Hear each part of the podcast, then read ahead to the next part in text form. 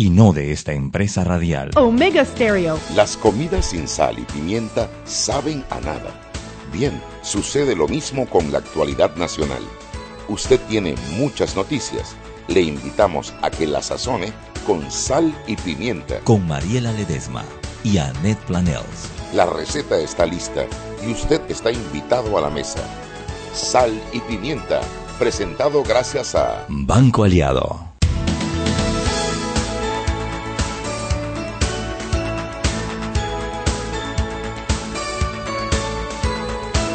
Buenas tardes, muy pero muy buenas tardes. Desde la cabina de Omega Estéreo. Es lo más cercano a la Lalandia esto.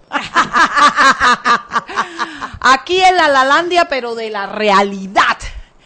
¿Cómo tú estás, mana? Ay, bien, Mariela. Bien, hoy ha sido un buen día. Un buen sí, día, qué rico. contenta. Yo creo que hay días que uno se energetiza con las buenas noticias, ¿no? Y hay, hay días que a uno las malas noticias lo aplastan. A mí me afecta el co- acontecer del país porque Claro que nos afecta. en mi casa hay comida, en mi oficina las cuentas están pagas. Yo realmente tengo una vida muy sencilla, yo vivo, pero a veces tú tienes como esperanza que el país pasen cosas, que, que haya transformaciones, Chuso. Hay mucho de qué hablar hoy, Shugi, mucho. Tenemos una súper buena invitada.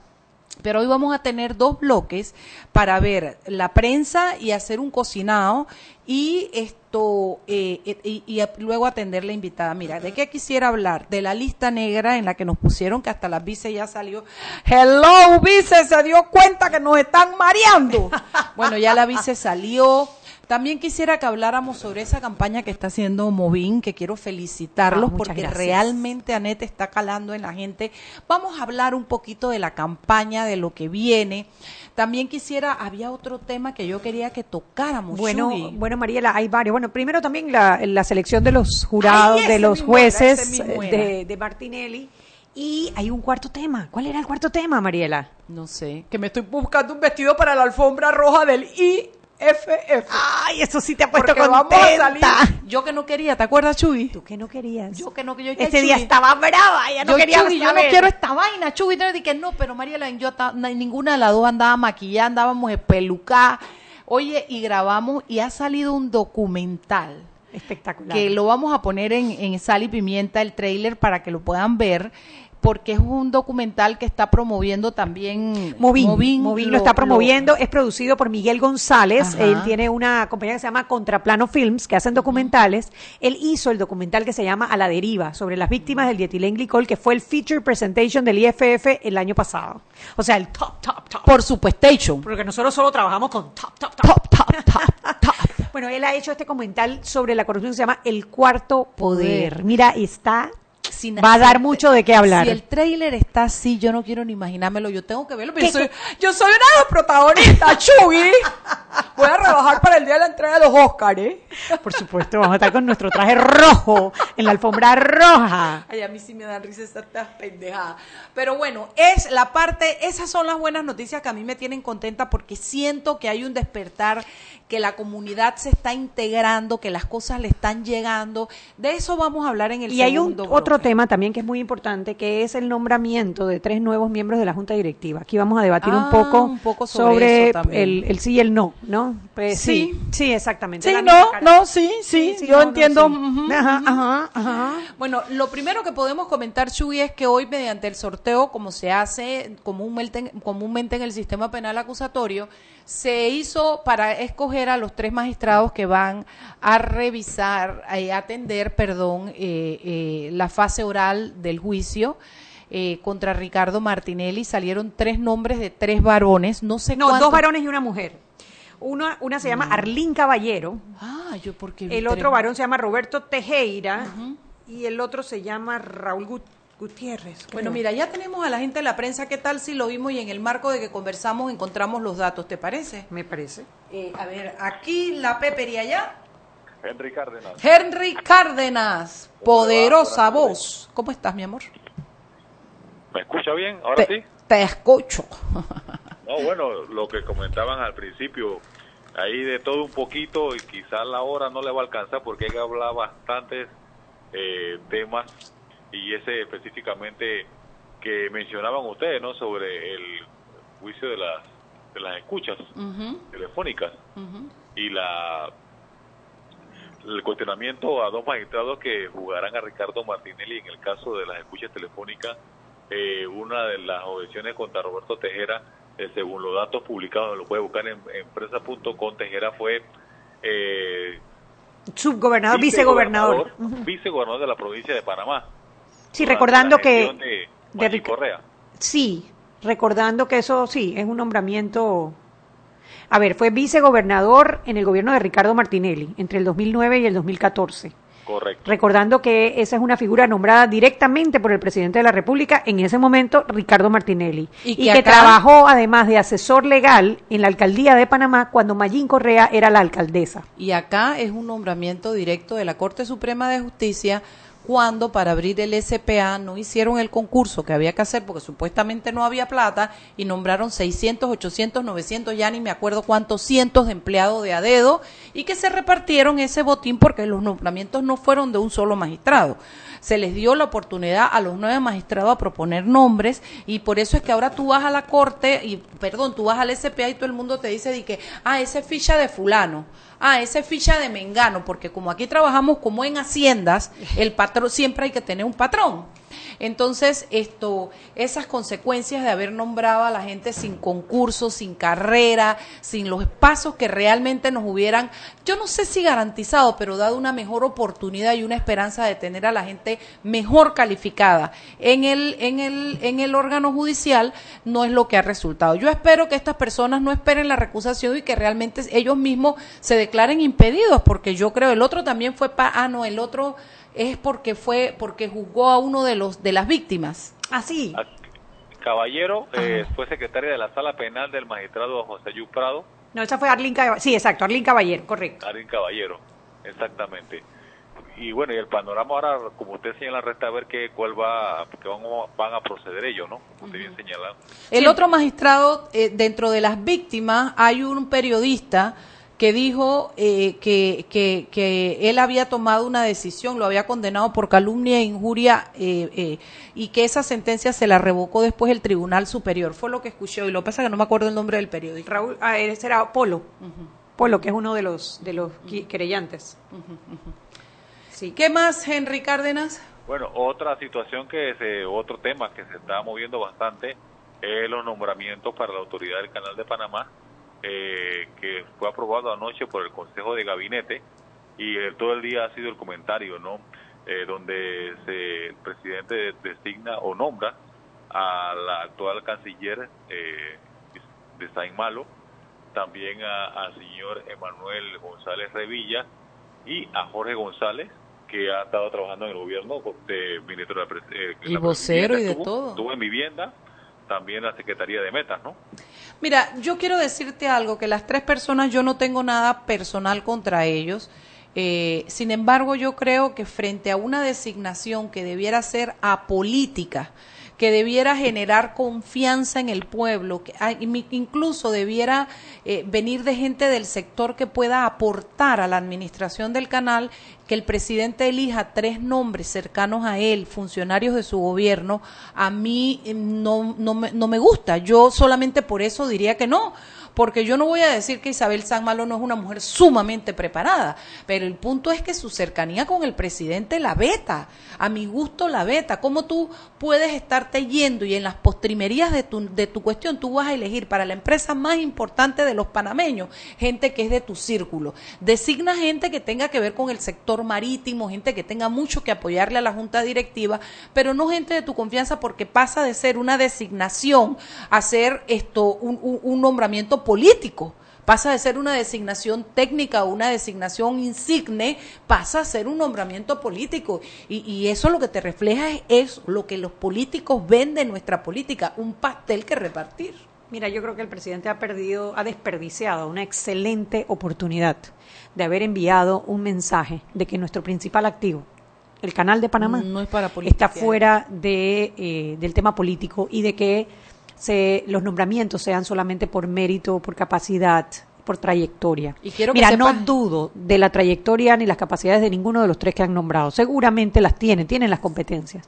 El tema es que en este momento los ciudadanos necesitan volver a confiar gobierno pasado, gobierno de Ricardo Martinelli. Calla boca, que por ahí comenzó la cosa. Sí, claro, te nombró personas altamente cuestionadas, personas que incluso tenían conflictos de intereses, personas que hoy en día están siendo investigadas Mm. y hemos sentido cómo se ha cómo eso ha penetrado el canal de Panamá. Entonces era el momento para enviar un mensaje y decir, hombre, vamos a nombrar aquí personas completamente distanciadas del gobierno. Y, y mira, yo soy la primera que digo, Isabel Malo, a mí me parece que tiene que ser una miembro de junta directiva, de cualquier junta directiva De lujo, espectacular, de, de lujo, lujo. de lujo, porque tiene las capacidades, tiene Sí, las competencias. ajá, ajá. Pero no se trata de eso solamente, se trata de volver a confiar, se trata de volver a enviar, de enviarle un De no mensaje a los ciudadanos.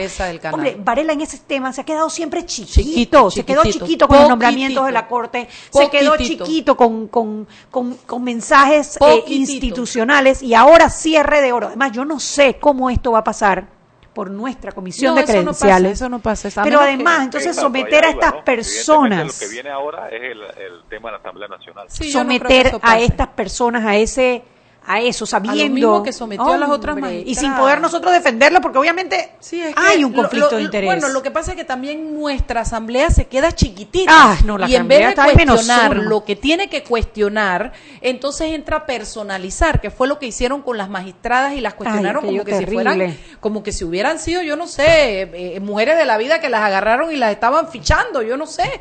Eh, eh, eh, delincuentes que agarraron y que estuvieran fichando, o sea, no los, tra- no los trataron con el respeto que se merecen porque es gente profesional que está poniendo su capacidad de servicio al país. Yo creo que políticamente el presidente se equivoca, pero estas personas también tendrían que ver si quieren decidir, si quieren someterse a ese calvario que significa ir a, a ser en- encuestados por la asamblea que no es elevada para nada y que se queda en la rambulería, en la pregunta, en la acusación. Cada vez que recuerdo a la magistrada que trató eh, a la diputada cómo trató a las magistradas, yo realmente digo, qué necesidad, yo mejor me voy, gano mil dólares menos en el sector privado, no tengo que rendirle cuentas a la asamblea y no tengo horario. No, no, no, no, no, no, no, que no.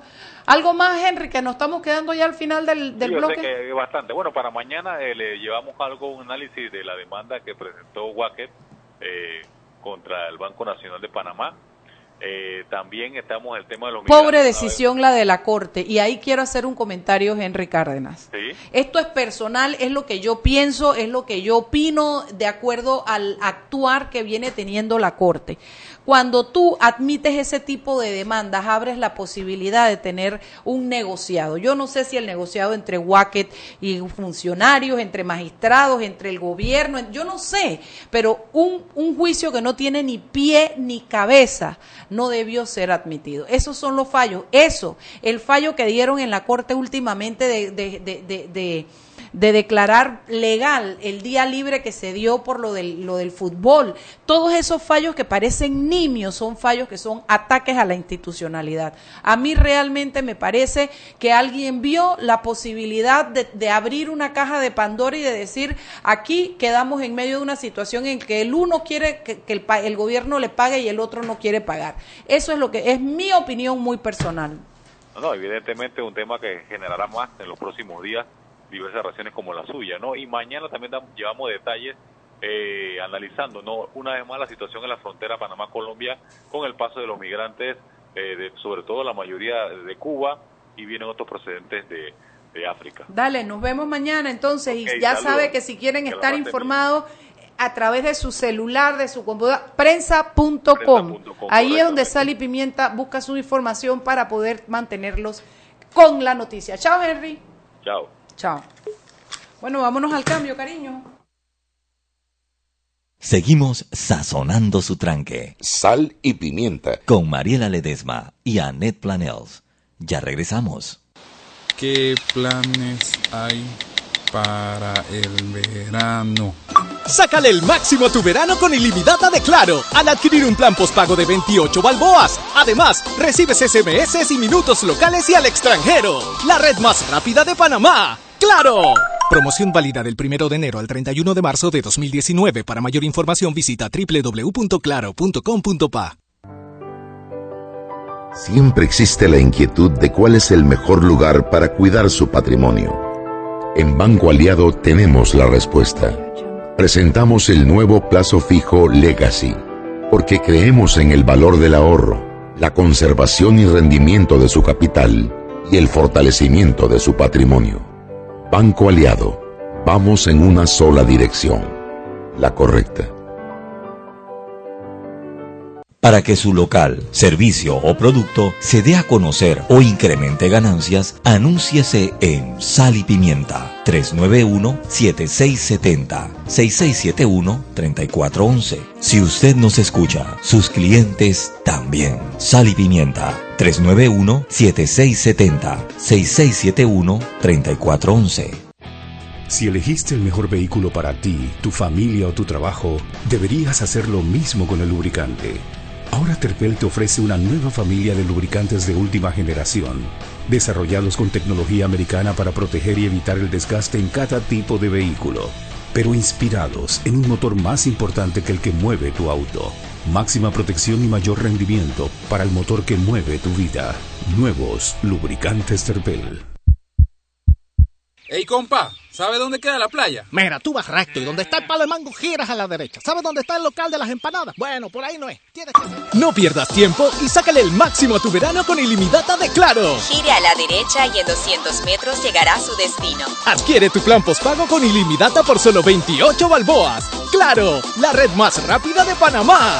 Promoción válida del 1 de enero al 31 de marzo de 2019. Para mayor información visita www.claro.com.pa. Todos podemos participar del Pacto Ético Digital manteniendo un ambiente sano en las redes sociales. Súmate en www.pactoeticodigital.com hashtag dale like a la democracia.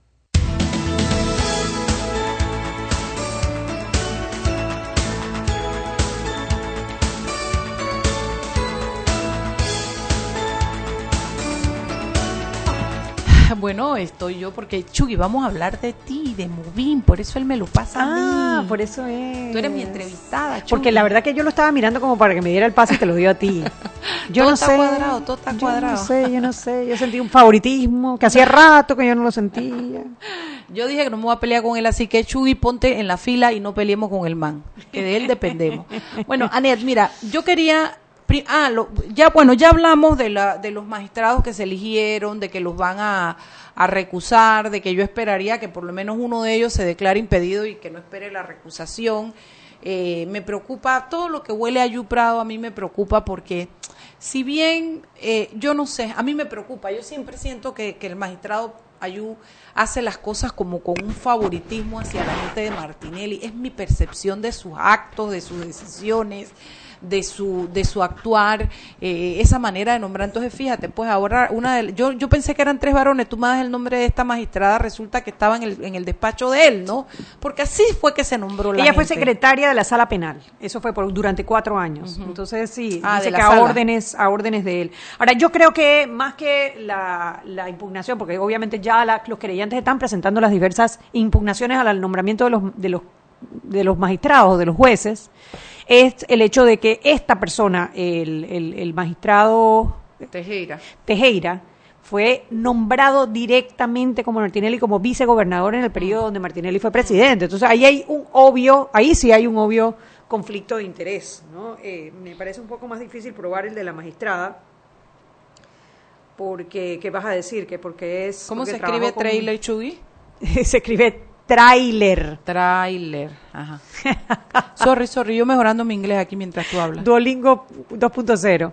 Pero bueno, habrá que ver qué, qué deciden. Yo, yo lo que creo es que el órgano judicial se ha ganado un poroto en el tema de cómo han manejado, a partir de que el caso de Ricardo Martinelli pasó a la justicia ordinaria, la transparencia con la que han manejado el proceso. Hay que darles el chapó. Ha sido un proceso transparente, dejaron que las, las audiencias las están transmitiendo en vivo, los sorteos también se están transmitiendo, el- el- eh, lo- las horas de inicio, todo ha sido muy transparente y eso ayuda a recuperar parte de la confianza en el sistema. Espero que esta no sea la, la excepción, o sea, si hay un juez que fue seleccionado por un proceso aleatorio, de selección de magistrados que tiene un conflicto de interés, parece tener un aparente conflicto de interés, lo más eh, natural es que el propio magistrado eh, diga, miren, en, en pro de la confianza ciudadana que tiene que haber en el proceso, yo me deslingo de la responsabilidad y que se nombre a otra persona, ¿no? Habrá que ver si las leyes permiten esto, porque a veces yo me sorprendo de que algunas veces las leyes no hacen como mucho sentido, ¿no? No lo hacen, no lo hacen. Pero al Eh, final, lo que, a ver, lo que se busca es un proceso transparente, que se elijan tres jueces que no tengan conflictos con las partes, con ninguna de las partes, para que el resultado del juicio nos dé la tranquilidad de que en Panamá se valoraron las pruebas y se hizo justicia. Punto, no se pide más nada. Aquí Claro. no quieren condenar a un inocente. Lo que No queremos eh, dejar libre a un culpable. Aquí lo que queremos es que se valoren las pruebas. Sí, lo que Ya. pasa es que la trayectoria, el actuar de algunos, de algunos, porque no son todos jueces, magistrados, eh, de- deja una, una llaga abierta y una preocupación. Sí, hay mucha desconfianza del magistrado Ayú Prado. Yo con Bueno. el magistrado Ayú Prado siempre he tenido un Sí, grandísimo signo de interrogación. Sí, sí, yo también, porque fíjate Signo que a mí nadie me ha podido convencer todavía de que Ayú Prado sea un tipo que sea un coimero. Yo no creo No, que él es un hombre que coge plata ni que vende sentencia. De verdad que yo no lo creo. Pero pasa por otra cosa que no lo sé definir. Ayú Prado tiene esa, esa ventaja de, de la gente que, que no se muestra completa, que, que, que, que te cuesta ubicarla, que te cuesta definirla por, por, porque no sé, tiene la habilidad como de, de, de mostrarse parcialmente. Oye, Shui, hablemos de la campaña de Movin. Cuéntanos, explícale a nuestros oyentes que, primero quiero, re- eh, de- eh, Movin, ustedes son una directiva, ustedes son cuántas personas en la directiva. Nosotros somos una ONG. Una ONG. Una ONG, una fundación. Una fundación en donde habemos 11 personas en la junta ¿dónde directiva. Habemos, ¿Dónde hay, hay? porque yo estoy también, ¿no? No, no, No no. cuenta. Jorge, esa no cuenta porque la corregimos acá. Dale. hay 11 miembros en la junta directiva, de los cuales yo soy uno, uno de 11. El, eh, tenemos lo que le llamamos liderazgo horizontal, o sea que no hay principales suplentes, nada, todos tenemos el mismo voz, la misma voz y el mismo voto en, en la directiva, pero claro, legalmente hay un presidente, hay un secretario legal, hay un, hay un tesorero, etcétera, para, para efectos del, del registro público. De organización Exacto. también. Fuera de eso, eh, Movin tiene voluntarios, personas que donan su O tiempo. sea, que no están inscritos en nada. no- Nosotros no somos partido político, nosotros somos un movimiento político. La diferencia es clarísima. Los partidos políticos postulan personas, ¿por qué? Porque los partidos políticos están organizados para llegar al poder. Los mi- movimientos lo que hacemos es impulsar temas. Y en nuestro caso son tres temas. Institucionalidad, que es simplemente que las cosas funcionen, que las instituciones funcionen. Transparencia, que es el combate a la corrupción, la prevención, y participación ciudadana. Que los ciudadanos se empoderen, sepan cuáles son sus derechos, sepan cuáles son sus deberes, estén informados de lo que está ocurriendo, expresen su opinión. Y en cuantas marco- formas haya posible, expresen su opinión en el marco de los derechos humanos, que tenemos derecho a expresar nuestra No, opinión. lo que te iba a preguntar es en el marco de estas motivaciones, de estas ideas de Movin, ustedes este año, porque la verdad que a ustedes los han estado criticando toda la vida que porque apoyaron a Juan Carlos Varela, porque en su momento creo que vieron que había necesidad de no permitir una reelección indirecta de Ricardo Martinelli. Tal cual. Eh, los han acusado de recibir plata de, de mota, que yo no sé qué sería lo malo de eso, pero también te he visto boquear que no hay plata para nada. Nunca ha habido. y, y mota nada de pagar y nada de mandar. Los Cheque, much- ¿dónde está el cheque? Sí, sí, los muchachos, los muchachos Ay. de, la- de- de los peques se la pasan vacilando con eso. Movin mota, dice, Movin peques mota, pero no llega el cheque.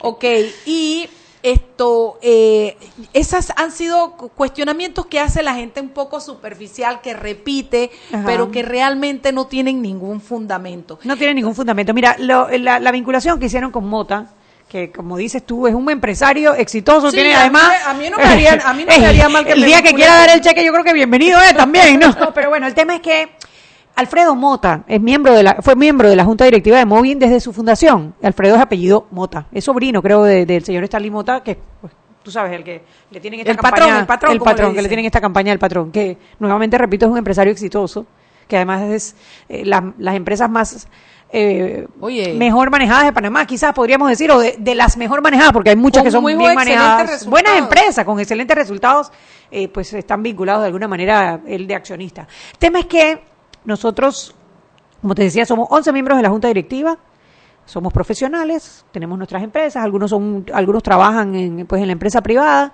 y estamos preocupados por lo que está pasando en el país. En su momento apoyamos, sí, la nómina de Juan Carlos Varela, pero cuando Juan Carlos Varela tomó posesión, al día siguiente nosotros empezamos a hacer, no tanto como criticar, sino, oye, lo que se hacía mal, claro. señalamientos, señalamientos, claro, o de Brecht, el señalamiento del nepotismo, que sí, el, el tema de Candín Cárdenas No en el parado, IMA, y porque no en hemos todo parado. momento han estado haciendo las, reconociendo lo que se hace bien y esto eh, cuestionando lo que no se ha hecho tan bien. Ahora, Anet, en, en esta, en esta eh, am, elección que viene en mayo, ¿Ustedes tienen alguien de la, de la junta directiva de ustedes postulado? ¿Ustedes llevan Nadie, algún, están apoyando alguna candidatura presidencial? Ninguna. Nosotros, a ver, nosotros nos reunimos y decimos, de- decidimos que para esta elección nosotros no íbamos a apoyar a nadie para la candidatura presidencial.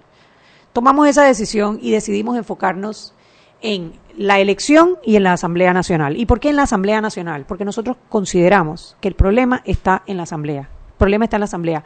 Los presidentes en Panamá cambian cada cinco años, generalmente gana la oposición, o hasta la fecha siempre ha ganado la oposición. Hay alternabilidad y eso, eh, de alguna manera, permite que haya eh, que, que no haya incrustamiento en el poder. Sin embargo, cada vez notamos que los diputados han, han crecido un círculo de poder alrededor de ellos. Ese círculo de poder los ha llevado a, a tomarse instituciones, por ejemplo, como la Caja del Seguro Social, la Contraloría, el ah, Pandeportes, ¿no?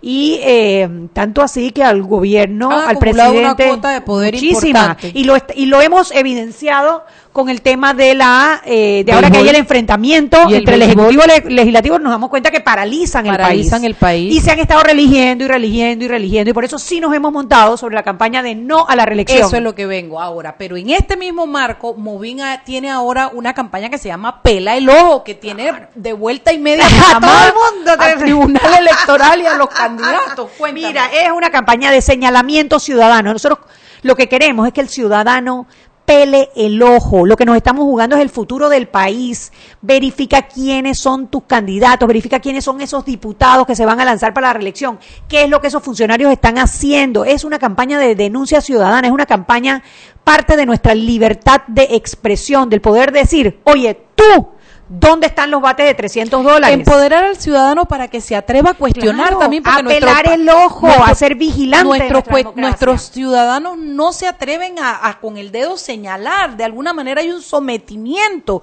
Que comiencen a identificar quién es el candidato por el que van a votar, cuál es su trayectoria. No puede ser que haya candidatos aquí postulados a puestos importantísimos con expedientes abiertos, chugue de investigación. no, han no han terminado de rendirle cuentas a la ciudadanía y ya están aspirando para un segundo periodo. Y entonces todavía quieren todavía quieren taparnos a nosotros, quitarnos a nosotros el derecho que tenemos de denunciarlos ¿Dónde la con gente nombre puede y apellido. ¿Dónde? Pelaelojopanamá.com.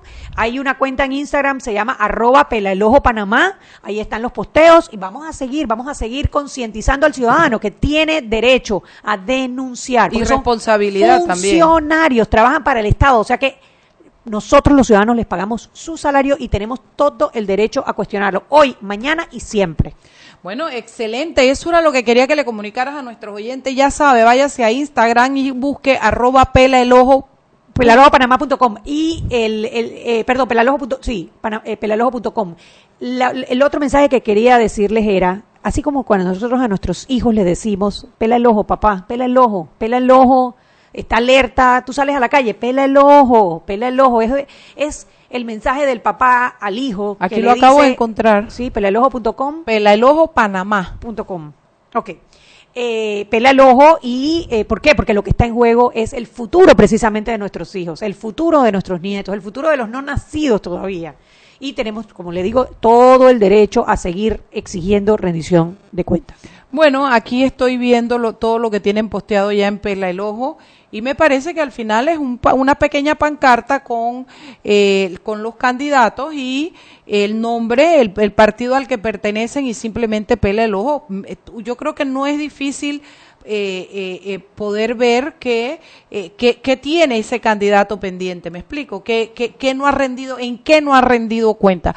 Shugi, yo espero que sea un éxito porque sobre todo espero que cale en la ciudadanía. Gracias por el trabajo que hacen. Gracias a ti. Son las 6 y 30, vámonos al cambio. Seguimos sazonando su tranque. Sal y pimienta. Con Mariela Ledesma y Annette Planels.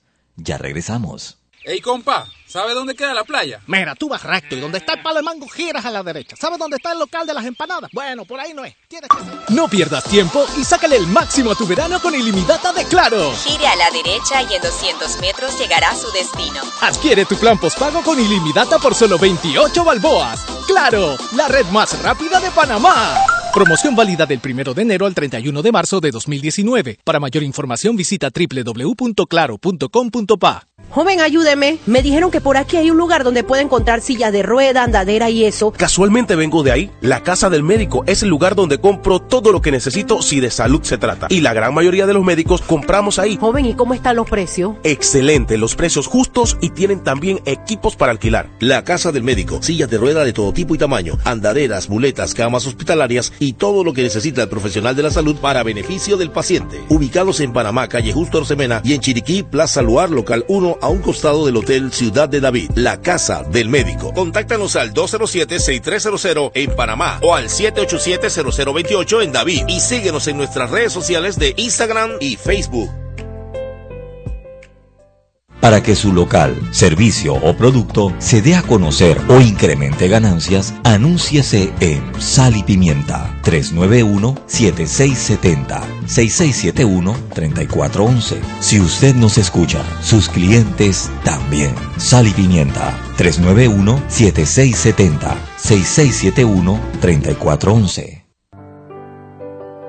Siempre existe la inquietud de cuál es el mejor lugar para cuidar su patrimonio. En Banco Aliado tenemos la respuesta. Presentamos el nuevo plazo fijo Legacy, porque creemos en el valor del ahorro, la conservación y rendimiento de su capital y el fortalecimiento de su patrimonio. Banco Aliado, vamos en una sola dirección, la correcta. ¿Qué planes hay para el verano?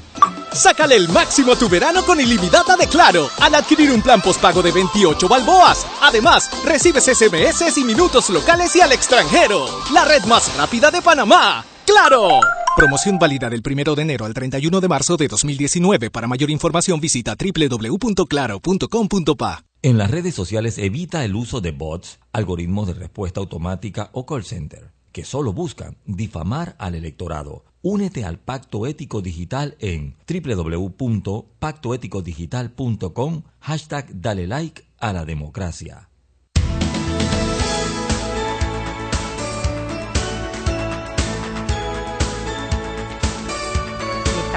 En Sal y Pimienta, un programa para gente con criterio. Gracias Mariela por darme el paso. Digo, ya que Roberto hoy, yo no sé qué le hice hoy, pero él no me quiere dar el paso. que hoy eres entrevistada, Chuy. Ah, hoy soy entrevistada. Yo no, hoy tenemos una entrevistada de lujo. Hoy tenemos a la ministra de Desarrollo Social, Michelle Mucheta, además presidenta del Consejo Nacional por la Concertación, para la Concertación. Correcto. Qué bueno. Tú, O sea, trabajo lo que sobra, Michelle. Sí, claro, cuando me honraron con esa designación me pareció maravilloso, no precisamente porque no tenía trabajo, pero definitivamente una oportunidad gigantesca de construir en lo que necesitamos, Qué que es rico. esa sostenibilidad y visión de Estado y un espacio como la concertación es el espacio Qué rico idóneo porque tú para te eso. tomas en serio tus trabajos y yo sé que tú pones tus, todas tus herramientas y tus habilidades al servicio de eso y los resultados se ven. Entonces, si la concerta- concertación tiene futuro es porque tú estás ahí. Es que el servicio público, si no se hace con pasión y por vocación de servicio, deja de tener. Si tú perdonas, porque por la paga no es. Claramente. Eso me da risa cuando la gente habla de que, a lo la gente un- se imagina, Sí, no es por sí, eso, sí, sí. pero pero tiene otras otras satisfacciones y otras retribuciones que, es que- no se pueden cuantificar. Eso fue, es como cuando yo fui profesora en la Facultad de Derecho de una universidad que no voy a decir el nombre, lo que yo cobraba al final de... ¿Te da risa el cheque? Oye, daba risa, yo los acumulaba para que no me diera, tú sabes, para hacer el depósito al fin. Ojo, Oye, nos reímos, pero nos reímos. ese ese ese es un problema en nuestra región donde tal vez parte de los trabajos más relevantes. Y no voy a meter el de cargos políticos, porque eso generaría otro tipo de Otro debate. discusión.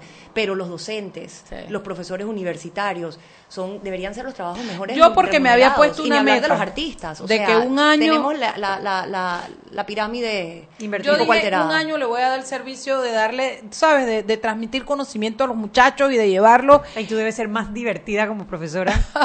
Me apunto. De verdad, pero, pero, pero definitivamente que era a las 7 de la mañana la clase, imagínate.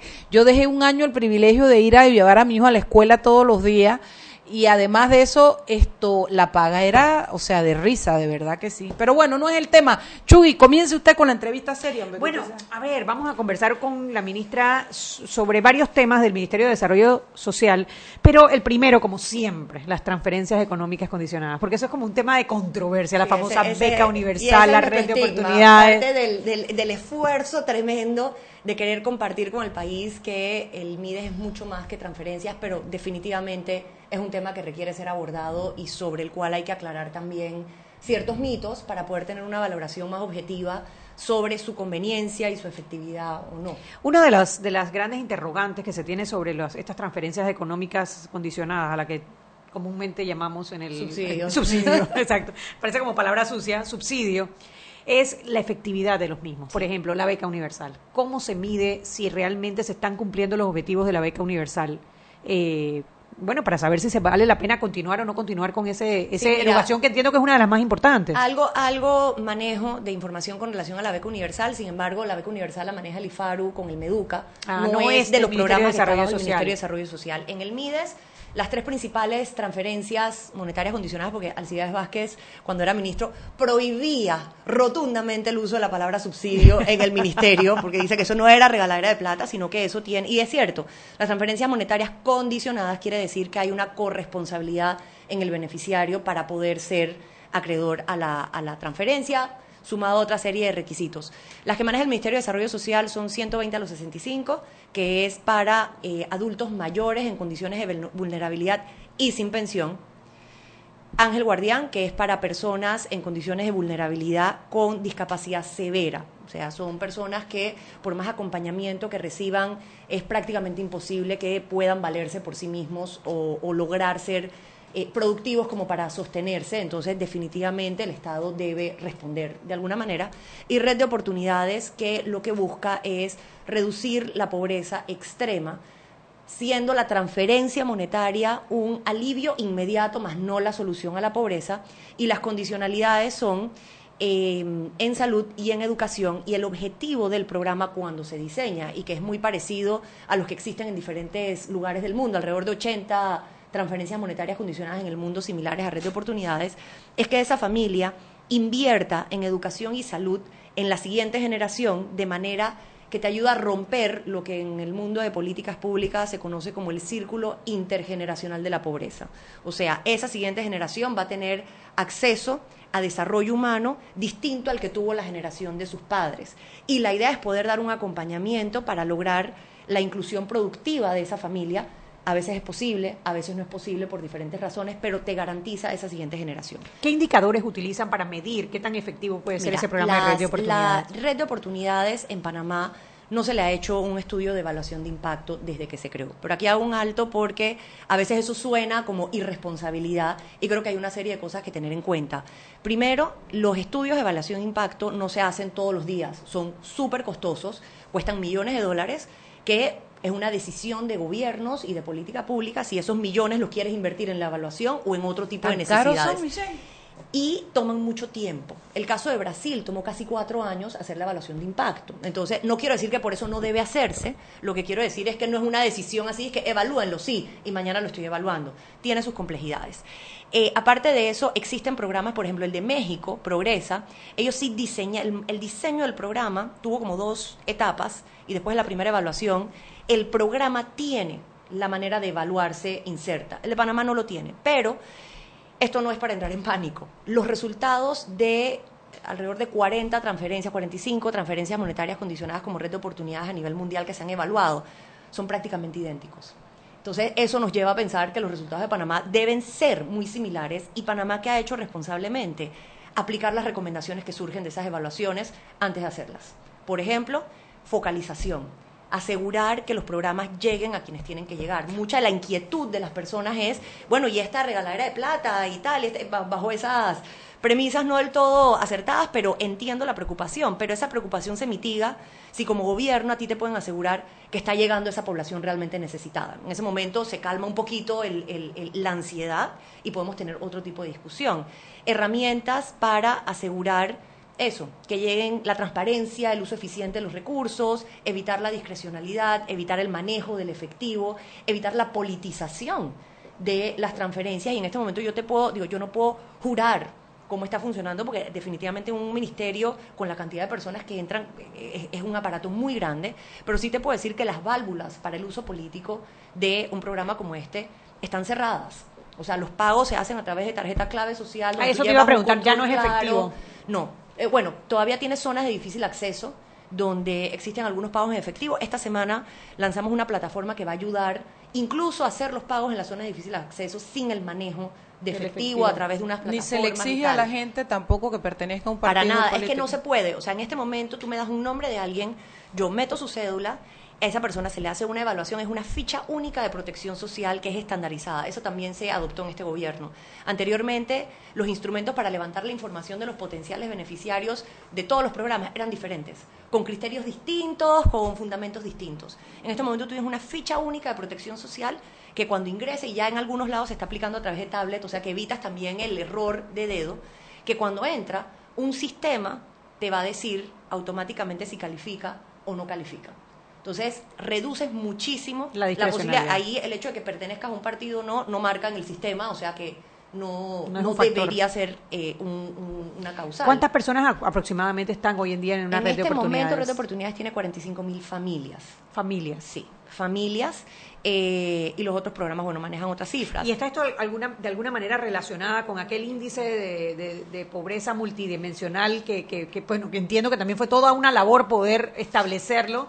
¿Y hay, alguna, no logrado vinculación? No están estrictamente conectados, pero lo que te permite el, los resultados del índice de pobreza multidimensional es desarrollar o incorporar esas intervenciones en otras áreas más allá de la económica, o sea, más allá de la ayuda monetaria, te permite como armar ese paquete de servicios sociales que junto es lo que va a permitir a una familia o facilitarle a una familia salir de la pobreza. Entonces, son, te diría que complementarios y que un programa como Red de Oportunidades es una solución de política, pero que debe ir acompañada de otras. Y ese índice te sugiere cuáles son esas otras carencias eh, dependiendo de cómo están distribuidas geográficamente. Entonces yo puedo saber si acá tengo que apretar más en salud, acá en educación. seguramente en todas vas a tener que intervenir en estas, pero entenderás el nivel de intensidad de cada una. Claro, es como un panel de control y tú vas moviendo los botoncitos para poder ir ajustando. De hecho, ahora en marzo vamos a tener acá eh, a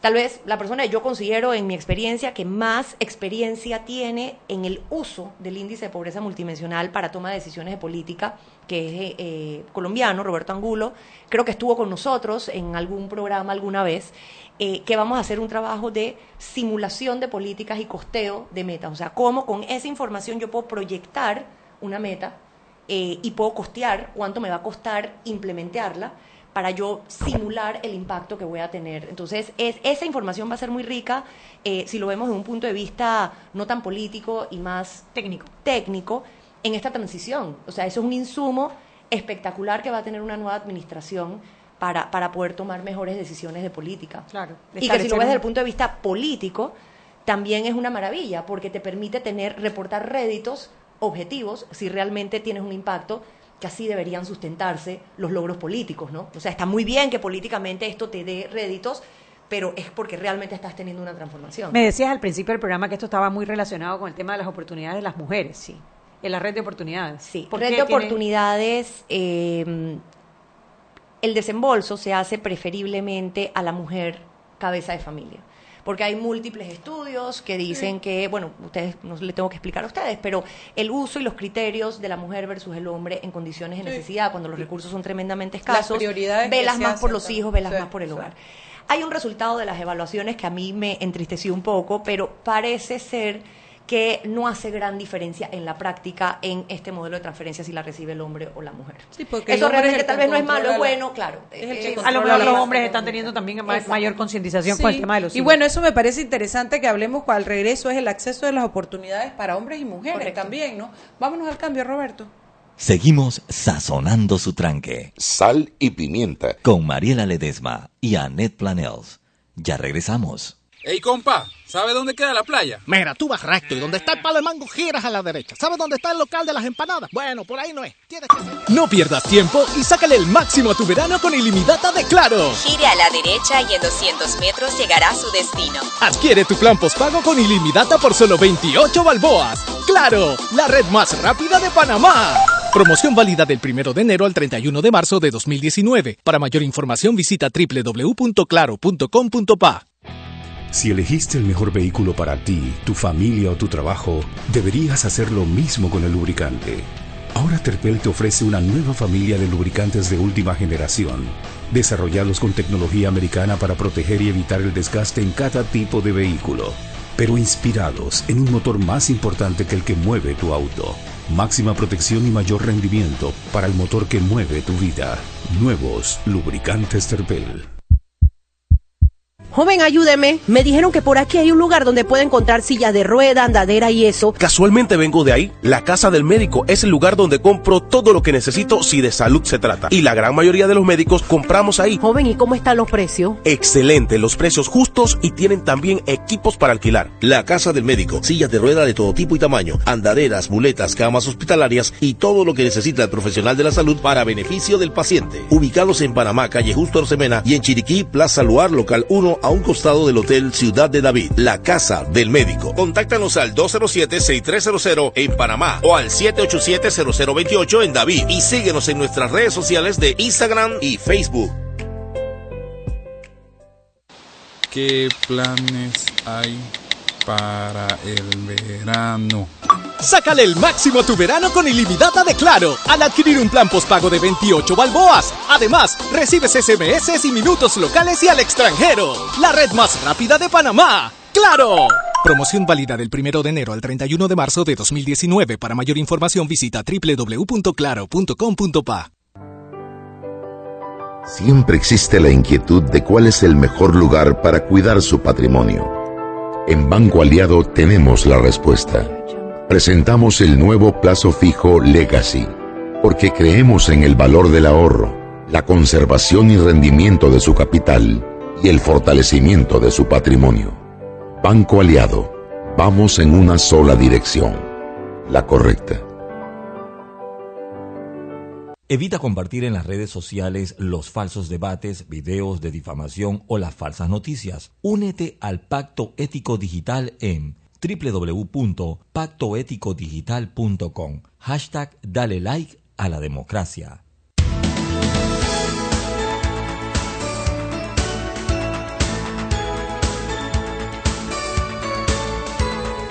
Te están llamando. Dice que lo coja yo. Estamos de vuelta en Sal y Pimienta, un programa para gente con criterio que acepta las decisiones del operador de cabina sin cuestionar. Por eso yo tomé la palabra. Oye, continuemos con la entrevista a la ministra Michelle Mochet, porque quedamos en aquello de que si todas esas transferencias benefician a las mujeres, y- pero ¿y los hombres? ¿Qué papel, qué oportunidades tienen los hombres en la sociedad con estos, con todas estas, y la importancia del rol? eh, eh, sí, de la mujer, y, eh, pero también del hombre, hombre. eh, Te voy a contar dos cosas de, de una experiencia reciente. El viernes pasado en Chiriquí, visitando, o sea, tuve una reunión con mujeres beneficiarias de Red de Oportunidades porque cometemos el error de llegar a conclusiones olvidándonos el primer paso. Pregúntales a ellas, escúchalas a ellas, ellas te van a decir, aquí el hecho que uno haya estudiado, que tengas un cargo, lo que tú quieras, eso no te hace entender mejor la realidad de quien, quien está ahí. Y, y es muy fuerte cuando te das cuenta que en su mayoría, contrario a lo que uno cree, son mujeres con una fuerza impresionante. Ustedes saben lo que es ser leona por sus hijos. Son mujeres que están dispuestas a hacer lo que sea por, por sostenerlos y que se unen entre ellas. Y te contaban cosas que rompen un poco esa- esos comentarios a veces, que pónganlas a trabajar, pónganlas a trabajar. fuerte. Yo te voy a contar un caso. Grupo de mujeres en una comunidad vamos a dar una de las charlas de capacitación, pues se les da mucha capacitación en desarrollo de habilidades y demás. Y a veces se cuestiona que, pero ¿por qué les enseñan a hacer tembleques? Yo misma cuestiono a veces el tipo de talleres de capacitación que se, le da. Pero cuando te sientas a hablar con ella te das cuenta de ciertas cosas. Primero, no tenían con quién dejar a los niños. Son un chorro de mujeres que iban a recibir una capacitación y no tenían con quién. Una se sacrificó y se quedó con todos los muchachos. Ay, qué belleza. Obviamente el cuidado de esa mujer, de ese poco de niños, tenía sus dificultades. Entonces, bueno, que de repente uno se salía, que el otro tal. Vecinos llegaron a decir que eh, esos niños estaban en condición de maltrato y que no estaban velando bien por sus derechos y arruinándole a las otras la capacitación que estaban teniendo. Cuando una de esas mujeres se te sienta y te dice, yo tengo ganas, tengo la capacidad, nosotras podemos, yo quiero ayudar a otras mujeres a que echen para adelante, pero yo tengo cinco hijos y aunque me ofrezcan trabajo, yo no voy a dejar a mis cinco hijos solos. Y realmente, como mujer, ¿yo qué le puedo decir? Sí, déjalos solos, ¿con quién los dejas? Entonces, la solución no siempre tan fácil es darles un empleo. Entonces, ella me dice, si yo puedo trabajar desde mi casa, si yo puedo recibir a la gente en mi casa, si yo puedo producir algo, para mí es mucho más fácil y yo lo hago. Y veías mujeres con sus hijos que cosían con ellos. Y había mujeres de la comarca que decían que el tema del machismo es complicado también y que a veces los hombres no les permiten ir. Entonces, pero ella proponía, son brillantes, las soluciones están ahí, las soluciones no están en laboratorios. Ella decía, necesitamos que haya charlas con los hombres, solo con ellos y después ellos con nosotras, para que ellos entiendan. Porque hoy en día mi marido cose conmigo. Ay, qué belleza. Porque se dio cuenta que esto funcionaba y se me eriza la piel contándote esto y él cose con ella las batas que ella vende. Claro. Entonces, eh, a tu pregunta, esto no es un tema necesariamente de género. Yo creo que tenemos eh, paradigmas y tenemos estereotipos que, que, ya no aplican en el día de hoy y en la medida que seamos capaces de romperlos, de tener reflexión. Es simplemente tal vez un espacio de reflexión donde uno mismo se da cuenta seguramente nosotras también tenemos un montón de estereotipos, eh, incluso de género, de los que no somos conscientes. Entonces, se necesita reflexionar mucho más porque las oportunidades usualmente que se ven truncadas son las de la mujer. Y si vemos eh, esto desde el punto de vista de política pública, y yo me permito la licencia de hacer una recomendación para la, la, administración entrante, yo creo que una decisión que Panamá tiene que tomar desde el inicio, esto debe estar en un plan de gobierno, es avanzar hacia el establecimiento de un sistema de cuidados. Donde, y digo sistema porque no es solo el sector público, sino sector público con privado, con las ONGs, con organismos y demás, donde existan servicios de cuidado de calidad a primera infancia, a niños, a personas con discapacidad y adultos mayores. Porque usualmente es la mujer la que se queda a cargo de esto y no puede funcionar. Una de las mujeres compartía la experiencia y dice, yo no puedo, y se sentía avergonzada de que ella no trabajaba porque ella cuidaba a su papá y gracias a que ella lo cuidaba sus hermanos podían trabajar y sus hijos habían podido estudiar. Le, le dije, más nunca vuelvas a repetir que tú no trabajas y más nunca te vuelvas a sentir avergonzada por el trabajo que tú haces. Que sea un trabajo no remunerado es cierto, pero es un trabajo indispensable para que el resto de la sociedad funcione pero eso no debe seguir recayendo sobre la mujer. Escucho ese tema de que es importante poner la mirada en lo que antes eran los COIF, pero que ahora deben ser desarrollados un concepto mucho más amplio y más útil para la sociedad, pero que contemple incluso los adultos mayores.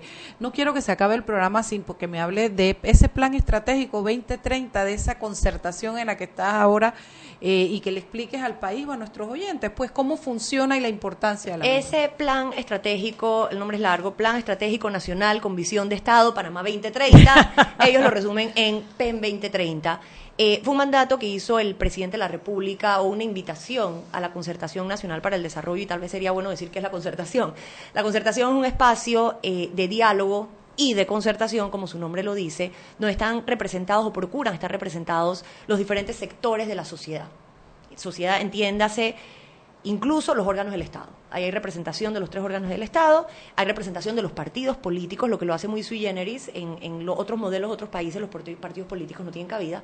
Y los diferentes sectores, mujeres, empresarios, trabajadores y demás. Son cerca de 30 puestos. Y si existiese alguno que no está representado, puede considerarse su inclusión. Y la idea es que busquen consensos sobre esos temas nacionales ¿Hacia dónde que deben ser prioridad el país? Eso, ese sería la, el y partimos de, la premisa que tienes un grupo diverso de gente que sabemos que parte de diferencias entre sí porque tienen prioridades distintas, pero es cómo toda esa diversidad se une en ciertos temas que son comunes a todos como país. En ese ejercicio ellos elaboraron el PEN 2030, que es como la hoja de ruta nacional para la implementación de los Objetivos de Desarrollo Sostenible, los ODS de la Agenda 2030, que lo contextualiza y lo aterriza a la realidad nacional y lo amarra a los acuerdos de la concertación que, que nacen con ella en el 2018. Son ese primer bloque de acuerdos eh, concertados entre los diferentes sectores. Entonces, ese, ese instrumento que no hemos tenido nunca antes a la hora de tener una elección es una plataforma extraordinaria para lograr esa visión de Estado para lograr conexión entre las decisiones de todas las administraciones, comenzando con este y continuando con las dos que siguen, por lo menos de aquí al 2030.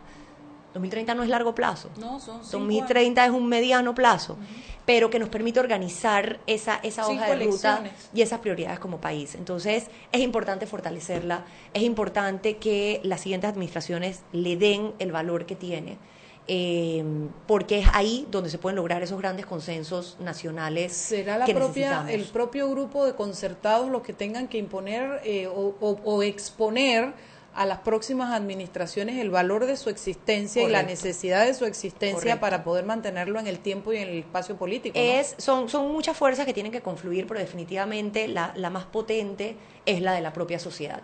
Y es un espacio que su vigencia y su importancia, algunos piensan que depende de la importancia que le dé el gobierno de turno sí tiene una influencia porque quien lo preside es quien designa el presidente de la República, o sea que va a depender el perfil que ponga al frente de esto. En mi caso yo soy una apasionada, fiel creyente, eh, donde organizo todo mi trabajo, le dedico todo el tiempo y el apoyo que sea necesario, pues estoy segura que es ahí donde construimos país porque es ahí donde nosotros construimos visión de Estado.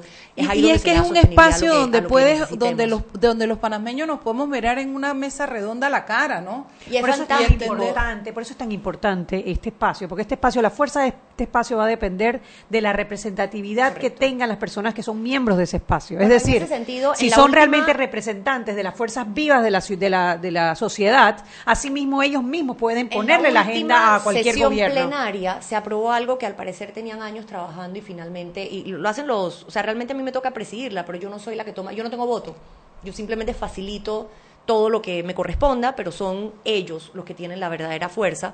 Eh, se aprobó un reglamento interno que permite eh, y que va encaminado en parte a fortalecer esa representatividad. Entonces, es posible que de aquí a diciembre haya un movimiento que ayude a fortalecer esa representatividad y los canales de comunicación entre el que se sienta en la concertación y los sectores a los que representa. Recientemente se volvió a sentar la mesa las organizaciones promotoras de los derechos humanos, cuya representante es Olga Bobaldía en este momento, eh, y el proceso que hicieron para lograr ese espacio, para volver y para lograr esa representatividad es un proceso modelo que ojalá otros otros sectores que no son los gremios, los gremios usualmente tienen modelos muy muy, muy, claros y transparentes. en ese sentido, pero hay otros sectores que no tienen esa estructura y, y, es hacia eso a lo que debemos apuntar. Y como ciudadanos, tratar de procurar que las discusiones se lleven a ese espacio y no abrir discusiones paralelas porque todos ganamos en la medida que este espacio se fortalezca. Michelle, y si alguien cree que su sector no está representado y quiere pertenecer, ¿qué tendría que hacer? Bueno, básicamente, o sea, el, primer paso es enviar una nota a, a mí eh, como presidenta a través de la Secretaría de la, de la Concertación. Recientemente el grupo de ciencia, científicos, ciencia en Panamá, que es congruente con esta semana de mujeres en la ciencia, eh, han presentado su solicitud. Los comunicadores eh, sociales y periodistas también han presentado una solicitud.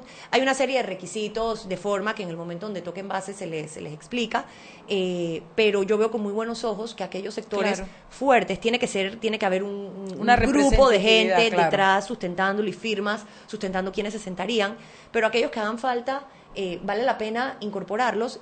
Y hay otros sectores que habría que buscar quién es su representante en la mesa, por ejemplo, a través de las organizaciones promotoras de los derechos humanos, tienes un abanico muy grande, entonces en lugar de abrir puestos por diferentes causas, pues ese tal vez es un espacio para canalizar y fortalecerlo. Eh, eh, entiendo que estaban discutiendo el tema de la de los cambios a la Constitución. ¿Están en este momento Bueno, hay una hay comisiones trabajando en este momento y hay una comisión que tiene un como un consejo asesor de notables que son, bueno, esos notables que, que sabemos que tienen trayectoria constitucionalistas y demás, analizando más que el cómo, el qué, analizando el qué. Eh, tratando de priorizar el qué. Yo en este momento no podría compartir los detalles porque hasta que eso no sea discutido y aprobado en plenaria no pasa de ser propuestas de comisión y en ese sentido eso es parte de los respetos que hay que tener eh, de un espacio como este, pero eh, lo más seguro a finales de este mes El 27 tenemos plenaria y creo que en ese momento se van a discutir esas propuestas y se establecerá una, una postura de la concertación con relación a eso. Excelente, Michelle. Gracias por acompañarnos. Un programa, bueno, siempre de altura y siempre nos quedamos cortos con muchas preguntas para invitarte otra en otra ocasión. Gracias a ustedes, saben que siempre a la orden y Así que es, feliz de siempre venir estás dispuesta a compartir con ustedes. Y mañana vamos a hablar del proyecto 291. 281, ¿cómo 281, el de los perros, el de los perros. Vamos a hablar mañana del programa, así que no se Mañana pierda. voy a ladrar, quiso decir Chuy. Tranquilo Yo no. que yo mañana Ladrarás tú. Ladraré yo, dale, Chuy. Vámonos. Hemos presentado Sal y Pimienta. Con Mariela Ledesma y Annette Planels.